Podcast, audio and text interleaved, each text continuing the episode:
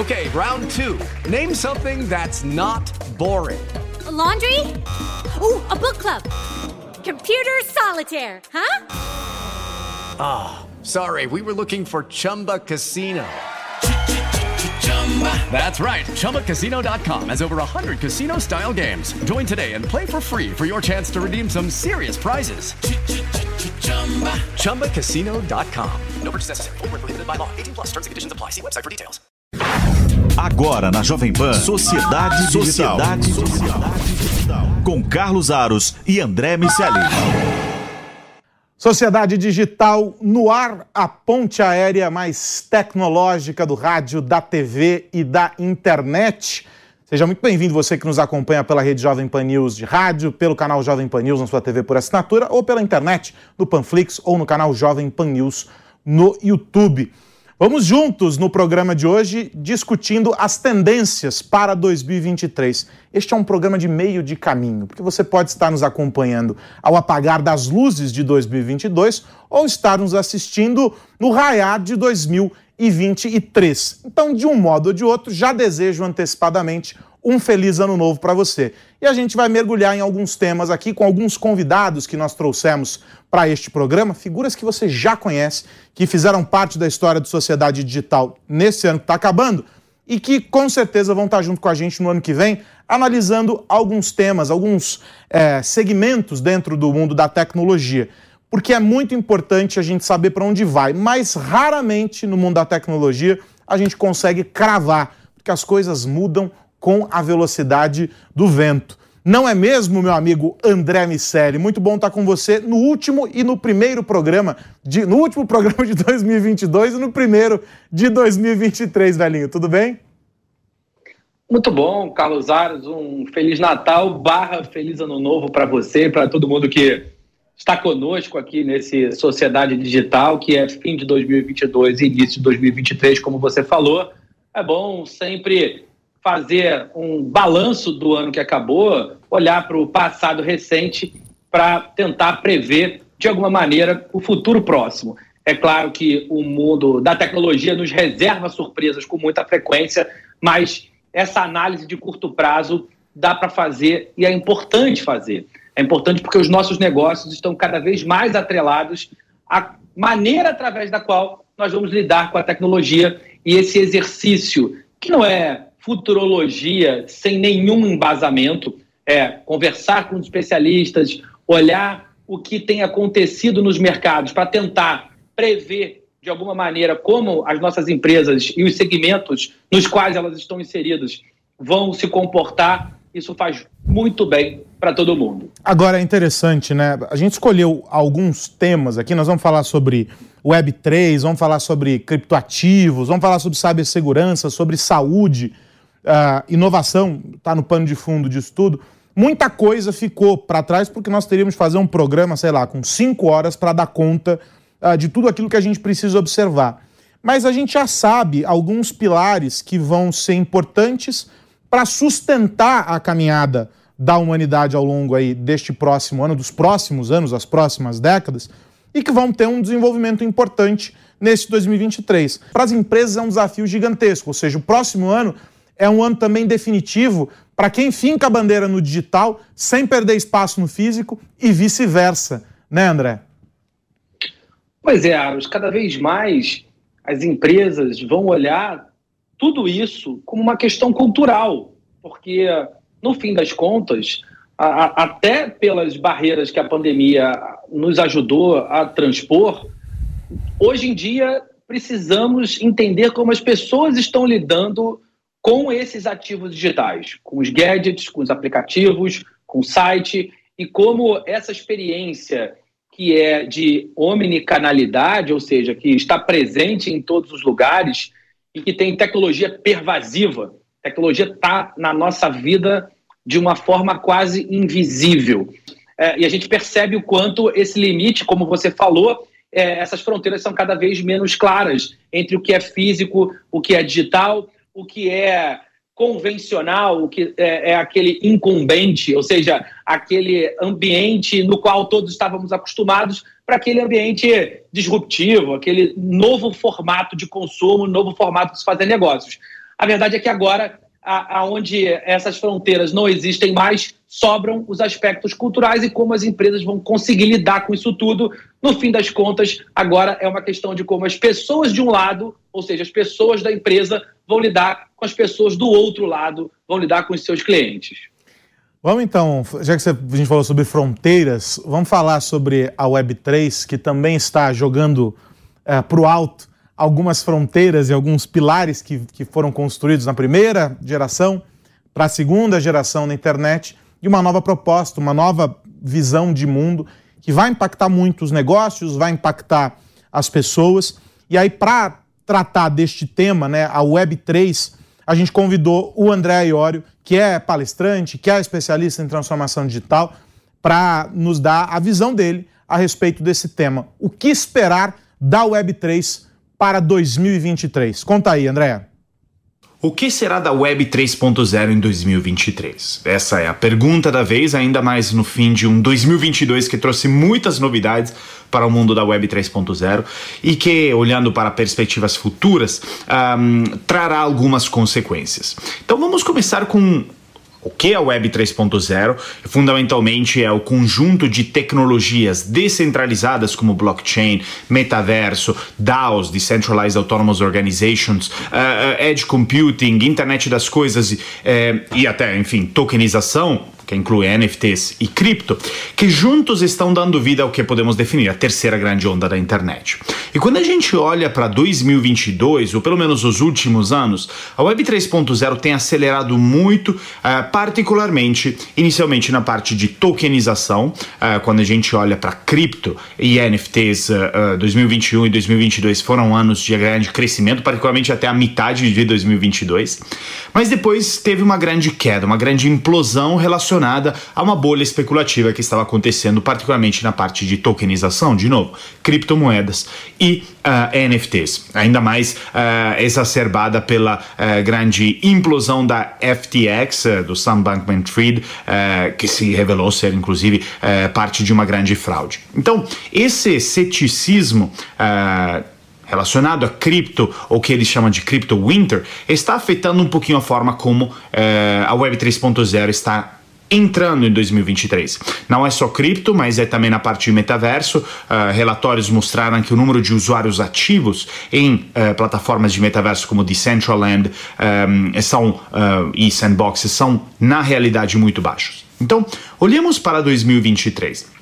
2023, a minha perspectiva trará uma consolidação dos players, uh, então iremos ver uma grande consolidação entre uh, os exchanges de cripto, as empresas fornecedoras de tecnologias de blockchain e nós iremos separar o joio do trigo, no sentido que os especuladores já não farão parte mais desse mundo. Será então um mundo populado por menos players, mas aonde irá ter mais qualidade, uh, irá ter mais foco em tecnologias uh, como metaverso industrial, em blockchain, em inteligência artificial e novos algoritmos e com um contínuo crescimento das Decentralized Autonomous Organization as DAOs.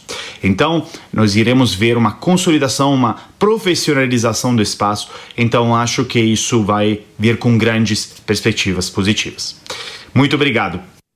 Tá aí, obrigado André Iorio, trazendo para a gente essa visão sobre a Web3. André Miceli, dessas, dessa análise que ele faz, a gente mira o que, pelo menos aí, para esse começo de ano? As tecnologias elas obedecem uma curva razoavelmente comum no que diz respeito à sua adoção e amadurecimento. As tecnologias têm um, são apresentadas ao mercado e aí tem um pico de expectativas. A gente viu isso acontecer com inteligência artificial, viu isso acontecer com as, com as criptomoedas, criptoativos, viu acontecer com blockchain, agora viu acontecer mais recentemente com Web3, metaverso e NFTs.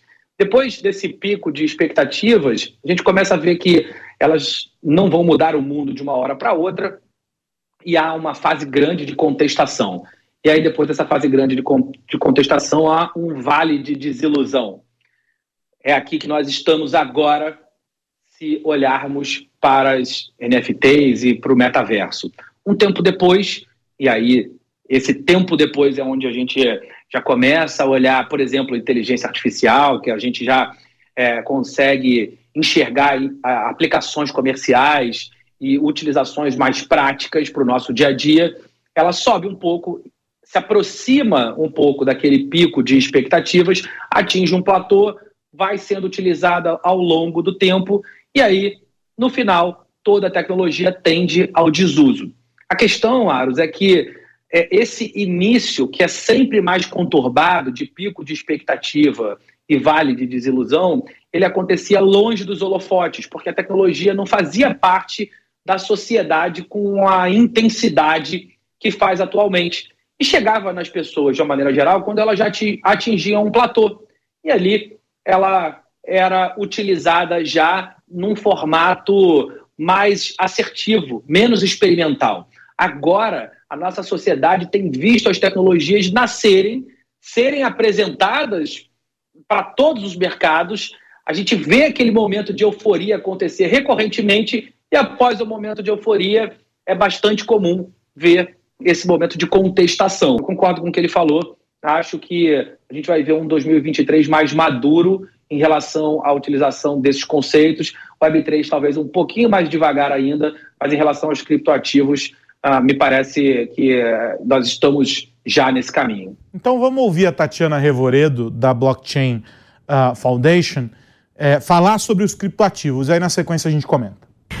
Bem, os eventos aí de desalavancagem que ocorreram em 2022, que provocados e acentuados pelo colapso do ecossistema Terra-Luna e também pelo, pelo grupo FTX, é, eles vão acabar ah, prorrogando esse ciclo de baixa no mercado ao longo aí de 2023, ah, trazendo algumas restrições de liquidez, né, porque muitos ativos estão bloqueados aí na falência da FTX mas nem tudo são é, más notícias.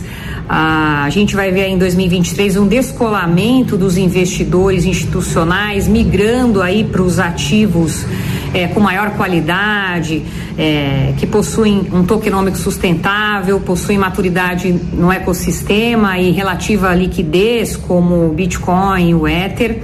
A gente também vai ver aí ah, o fim dos projetos sem modelos é, de negócios sustentáveis e é bom lembrar que é no bear market, no mercado é, em baixa, que surgem aí os bons projetos com, com foco em é, prestação de serviços e mercado, principalmente focado na descentralização devido também à, à crise aí provocada por entidades centralizadas em 2022, os projetos que focam em descentralização, como o DeFi e autocustódia, vão estar em alta em 2023.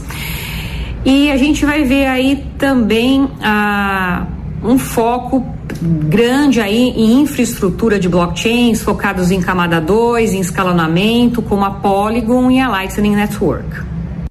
Ela faz um apanhado, né, André, das, das plataformas, uh, das redes que viabilizam uh, todo esse universo descentralizado. Ela, assim como o Iório cita o impacto inegável desses escândalos recentes, esse da FTX, talvez uh, o, que, o, que, tenha chamado mais atenção, até pela, pela monta não é, do caos, mas ela mostra que as possibilidades vão muito além daquilo que se via em um primeiro momento. Eu acho que esse é o grande ponto. A gente parou de olhar para os criptoativos, e esse ano foi importante para isso, não só porque os escândalos ajudam, né, de novo, a separar o joio do trigo, mas porque a gente parou de olhar para produtos e passou a vislumbrar o potencial da tecnologia. Enquanto a gente estava discutindo lá atrás o Bitcoin, a gente ignorou o que vinha por trás. A gente ignorou a separação uh, das redes blockchain e etc. A gente viu uma mudança importante nisso e a gente viu a aplicabilidade de tudo isso para os negócios. Ela falou sobre, uh, sobre uh, essa ideia aplicada aos negócios e muitas empresas já começam a perceber que talvez seja difícil mudar a cultura de uma vez uh, só mas que alguns elementos podem ser trazidos e eles vão otimizar, vão trazer agilidade, eventualmente até mais transparência uh, para o ambiente de negócios e para as relações. E aí é que entra essa história. A gente falou bastante já uh, sobre DAOs, a gente já discutiu uma série de, de iniciativas que parecem distantes, mas se a gente esquecer os projetos e focar na premissa tecnológica, e é isso que a gente tem feito, a gente consegue extrair coisas legais. No caso dos tokens, um caminho interessante, e eu li recentemente um, um artigo que, que apontava para isso, é a possibilidade de que ele seja usado como um instrumento de maior interação entre o público consumidor e as empresas. Não necessariamente alguém vai consumir ou vai comprar ou vai investir em um token porque acredita naquilo como algo que vai trazer resultados importantes, mas porque comprou a ideia daquilo dentro da lógica de uma comunidade, dentro da ideia uh, de, um, de, um, pertencimento. A gente viu os tokens de clubes de futebol se destacando ao longo desse ano, do, do, do final do ano passado e ao longo desse ano, e outros segmentos e tudo mais.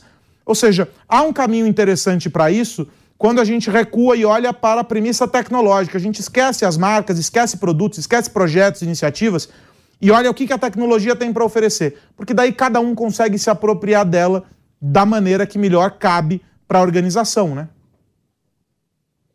Pois é, a Tatiana Revoredo e o Andréa Iorio descrevem de formas diferentes um cenário que, de certa maneira, é parecido. O que ela coloca ali uh, com as DeFi, as Decentralized Finances e, e as aplicabilidades de soluções de infraestrutura de blockchain tem muito a ver com esse processo de amadurecimento.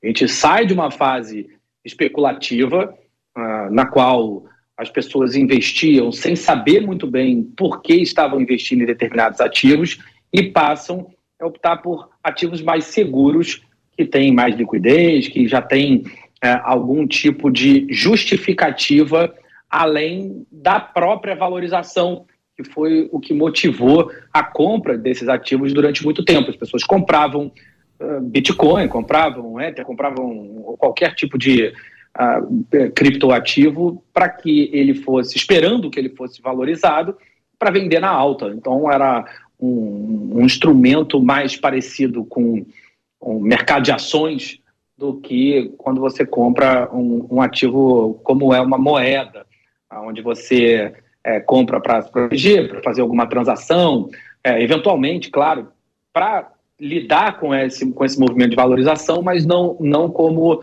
o movimento principal, ou pelo menos não para todo mundo. A grande maioria é, era motivada por, essa, por, por, por essas movimentações e, de fato, elas aconteceram durante muito tempo. Agora, a gente vive um processo de amadurecimento, alguns países também é, fazendo as suas Central Bank Digital Currencies, as CDBCs, o Brasil já está é, no ritmo das CDBCs, Estados Unidos também, cada um ali à sua forma, mas a gente deve ver isso acontecendo também, e isso também deve corroborar esse processo de amadurecimento.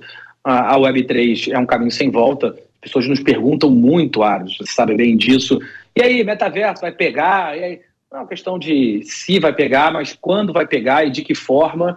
É, mas não tem nenhuma dúvida que isso vai acontecer. A gente vai contar um, dois, três anos, mas é, vai fazer parte da nossa vida com maior ou menor intensidade, mas sem dúvida nenhuma vai. Vamos falar sobre cibersegurança, então, para a gente olhar também este tópico que se conecta demais com os dois anteriores aqui. Quem traz para a gente essa leitura é o Marcos Neme. Vamos ver. Quando se trata de cibersegurança, há um risco para o governo, indústria e cidadãos individuais. A infraestrutura, economia e saúde do mundo estão cada vez mais dependentes do digital, de sistemas digitais, tornando-os ainda mais crítico para alinhar estratégias e recursos para melhor mitigar os riscos e ameaças que estão enfrentando. É importante reconhecer que cibersegurança não é mais responsabilidade de poucos. Isso é requer vigilância constante e esforço de todos nós. E para a gente conversar sobre previsões de cibersegurança 2023, é fundamental, em primeiro lugar, entendermos o comportamento dos atacantes, seus métodos e, desta forma, ajudarmos as organizações a identificarem potenciais lacunas em suas defesas e melhorar suas posturas de segurança cibernética daqui para frente. Dito isso, podemos então trazer algumas das tendências e previsões de ameaça cibernética para o próximo ano. Por exemplo, a janela de tempo para corrigir vulnerabilidades antes da exploração continuará a diminuir. As estruturas de ataques e disponibilidade generalizada de hacking as a services baseadas em plataformas continuará a aumentar o número de atores de ameaças não qualificados. A redução do anonimato e o aumento da instabilidade com criptomoedas podem levar um aumento do comprometimento de e-mails comerciais ou relacionados a cartões de pagamento. O declínio das condições econômicas pode levar mais pessoas ao crime cibernético, pois uma maneira fácil de fazer dinheiro frente às despesas. O hacktivismo e os ataques politicamente motivados aumentarão conforme a motivação dos grupos que continuam a aprimorar suas capacidades de alavancar a mídia social e outras plataformas para organizar e atingir os setores público e privado, organizações vistas como adversárias. Então é isso, pessoal. É um prazer falar com vocês e até a próxima. Tá aí a leitura do Marcos Neme. E aí, rapidamente aqui, só o tópico importante é de que uh, a gente passa a perceber, portanto, que existe uh, uma, uma, um cruzamento entre o que é uh, uma ameaça contra países, contra governos, o que é focado na empresa e o que é focado no cidadão. Essas coisas todas elas se misturam e no fim do dia todo mundo é alvo de tudo. E aí o olhar da empresa passa a ser focado nisso. Há um tópico importante, o Neme passa tangencialmente ali por ele, quando a gente fala sobre nuvem, e tudo está na nuvem, e isso requer das empresas uma nova visão sobre como lidar com a nuvem. E óbvio que as grandes empresas já têm isso em um nível muito mais maduro. Mas a grande discussão é como trazer, para além das camadas de segurança que a nuvem já oferece, outro olhar sobre segurança no que diz respeito às plataformas que rodam na nuvem. E aí a gente tem vários tipos de discussão quando a gente fala sobre nuvem, a gente tem o debate sobre as nuvens públicas e etc. Mas o foco é sempre entender que não é uma única camada, são várias camadas de segurança. E aí não custa dizer que o, indivíduo ele está no meio do caminho como um fator importantíssimo para o desenvolvimento da cultura de segurança dentro das organizações e na vida, né, nas vidas de todos nós. Diga lá, André. Pois é, mais uma vez a resposta está nas pessoas, Aros, uma questão cultural. Eu recomendo fortemente que quem gosta desse assunto veja o Sociedade Digital da semana passada. Nós exploramos esse tema, o programa inteiro, um programa dedicado à cibersegurança, onde nós falamos sobre o Cyber Defense Index, uma pesquisa da MIT Technology Review americana, que colocou o Brasil na 18ª posição dentro das 20 economias do G20 no que diz respeito à capacidade de se proteger e responder aos ataques cibernéticos. O Brasil não só eh, está vulnerável, como tem muitos ataques. Nós temos dois problemas que precisam ser resolvidos em paralelo. A gente tem muita gente tentando implementar ataques de segurança de um lado, e por outro lado, uma cultura de segurança muito baixa. Então a gente precisa resolver essa questão e só vai resolver falando sobre o assunto, só vai resolver com as pessoas. E para a gente fechar, um tema que é absolutamente importante: a saúde. A saúde que entrou na pauta de todos nós com mais força por causa da pandemia e que agora precisa ser observada no compasso em que cada uma dessas transformações vai acontecendo e cada uma delas vai modificando a nossa vida. A Camila Pepe fala para a gente o que será 2023 e o que a gente vai assistir de revolução na saúde, de inovação na saúde, de transformação na saúde em função da tecnologia. O setor da saúde ele teve inúmeras mudanças nos últimos anos, até com o objetivo de trazer uma melhor eficiência operacional para o setor. A gente teve um boom de health techs que surgiram até para trazer inovação e tecnologia para o setor da saúde. Mas o que é importante da gente falar aqui é que quando a gente fala de inovação na saúde, a gente está tendo uma ampliação no escopo de atuação dessas inovações. A gente inicialmente falava de inovação pensando nos aplicativos de agendamento online, que sem dúvida trazem uma facilidade, uma celeridade para esse processo. Tem quem diga até que isso melhorou o cuidado do paciente na atenção básica, uma vez que a facilidade nesse agendamento fez com que os usuários procurassem mais as consultas de rotina e não deixassem para fazer isso somente quando tem uma queixa explícita para falar com o médico. A gente tem é, também depois a telemedicina que a Covid mostrou pra gente que em alguns casos funciona muito bem e, e pode ser utilizada e hoje ela está regulamentada, mas a inovação na área da saúde ela não para por aí. A gente tem diversas outras áreas de atuação, como por exemplo a ampliação do monitoramento online do paciente. Então a gente hoje tem a possibilidade do uso dos wearables ou dos chips que conseguem é, trocar informação com os profissionais de saúde, muitas vezes em tempo real, proporcionando um melhor cuidado para o paciente. A gente tem o uso da inteligência artificial, que os algoritmos de inteligência artificial podem, através do histórico do próprio paciente ou de outros pacientes com características semelhantes, auxiliar na, no corpo clínico, num atendimento, num diagnóstico mais preciso e mais é, assertivo, é, trazendo muitas vezes a possibilidade de antecipar uma piora clínica ou até mesmo de é, antecipar que um evento não desejado esteja perto de acontecer, que alguma medida possa ser tomada para evitar que isso aconteça. A gente tem, além disso, também uma outra tendência muito grande que é a criação dos procedimentos à distância, como por exemplo a cirurgia robótica, onde a gente traz até um pouco do metaverso, aproxima o metaverso da área da saúde. Então a gente tem muitas novidades a serem exploradas ainda no próximo ano, quando a gente pensa é, em tendências para o setor da saúde. E aqui eu tenho que parafrasear você, André Miceli. Neste caso, mais do que em qualquer outro, a resposta está nas pessoas. Porque se não houver esse cuidado e esse olhar para as pessoas e para problemas reais, questões efetivas, e talvez a saúde tenha sido a área uh, da, da tecnologia ou das tecnologias que melhor entendeu isso ao longo dos últimos anos, e aí vamos olhar quatro anos para cá, é, é, esse cuidado e esse olhar objetivo sobre os indivíduos. Porque de algum tempo para cá, aliás, esse foi, foi, foi tema de um artigo na, na, na Terra Americana há algum tempo atrás, a tecnologia deixou de atender demandas óbvias de todos nós e começou a criar. É, o professor Pardal entrou em ação, mas aquilo que era imediato deixou de ser entregue. E a, e a saúde vem fazendo isso com uma clareza, com uma destreza impressionante. A gente viu soluções muito objetivas para questões reais sendo apresentadas e agora a gente vive a fase de um amadurecimento de tudo isso. O ponto importante é não dá para acelerar as coisas quando a gente fala sobre saúde. Há um ritual, há um ritmo para que as coisas aconteçam. A ciência, ela não cumpre prazos. As respostas elas vão acontecendo e a gente precisa trabalhar à medida que essas respostas vêm. Felizmente, os projetos eles não nasceram ontem. A gente está desenvolvendo alguns desses trabalhos já há quase uma década, às vezes mais de uma década. E por isso a gente tem a possibilidade de alcançar essas respostas, né, André? Pois é, Aros, não foi por acaso que mais de quatro anos atrás, quando nós conversamos sobre esse programa, nós demos a sugestão de que ele se chamasse Sociedade Digital.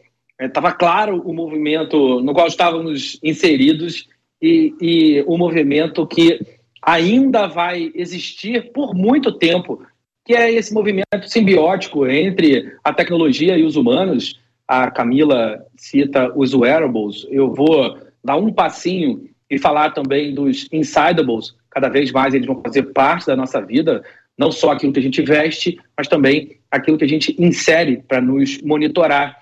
De alguma maneira, os seres humanos já vêm fazendo isso, com marca-passos, por exemplo, e esses equipamentos vão ganhar cada vez mais sofisticação e cada vez mais tecnologia, com cardioversores, bombas de insulina, enfim, um sem número de aplicações que nós vamos ver chegar às nossas vidas e que certamente vão ser responsáveis por, por estender não somente o nosso tempo de vida, mas também a qualidade desse, desse, desse tempo. E isso vai fazer bem para toda a humanidade. André Miceli, e falando sobre saúde, falando sobre pessoas e discutindo o bem da humanidade, a gente fecha este Sociedade Digital último de 2022, o primeiro de 2023, simultaneamente. É um programa dois em um, porque a explicação é simples. Tem gente que vai nos acompanhar no dia 31 e outras pessoas nos acompanharão no dia 1 a, depender da plataforma. Então, se você está nos ouvindo dia 31, é um finalzinho de 2022. Se você já está nos acompanhando no dia primeiro, já começamos 2023 e você sabe que aqui a gente sempre olha para a tecnologia, mas a gente está mirando nas pessoas, porque o nosso objetivo é ajudar, é fazer parte. O André lembrou bem, já faz o quê? Quatro, cinco anos que a gente está nessa de tentar colocar o nosso tijolinho ali na construção de uma sociedade cada vez mais digital. Grande abraço para você, meu amigo André Miceli. Semana que vem tem mais. Semana que vem tem mais, Carlos Aros. Ano que vem tem mais. Sempre um prazer dividir esse programa com você. Obrigado, Jovem Pan, pelo espaço, pela confiança. Obrigado você que nos acompanhou ao longo de 2022. Fica aqui com a gente em 2023 para continuar falando sobre tecnologia e sociedade. Grande abraço. E para você que esteve conosco ao longo desse ano, meu desejo é que 2023 seja nada menos do que incrível. A gente se encontra aqui na programação da Jovem Pan, sempre discutindo os impactos da tecnologia no nosso cotidiano. Um grande abraço, um feliz ano novo para você e a gente se encontra aqui na Pan. Tchau, tchau. Agora na Jovem Pan, Sociedade Digital. Sociedade Digital. Com Carlos Aros e André Miceli. Realização Jovem Pan News. Okay, round two. Name something that's not boring. A laundry? Ooh, a book club. Computer solitaire, huh? Ah, oh, sorry, we were looking for Chumba Casino. That's right. ChumbaCasino.com has over 100 casino style games. Join today and play for free for your chance to redeem some serious prizes. ChumbaCasino.com. No purchase necessary. Full prohibited by law. 18 plus terms and conditions apply. See website for details.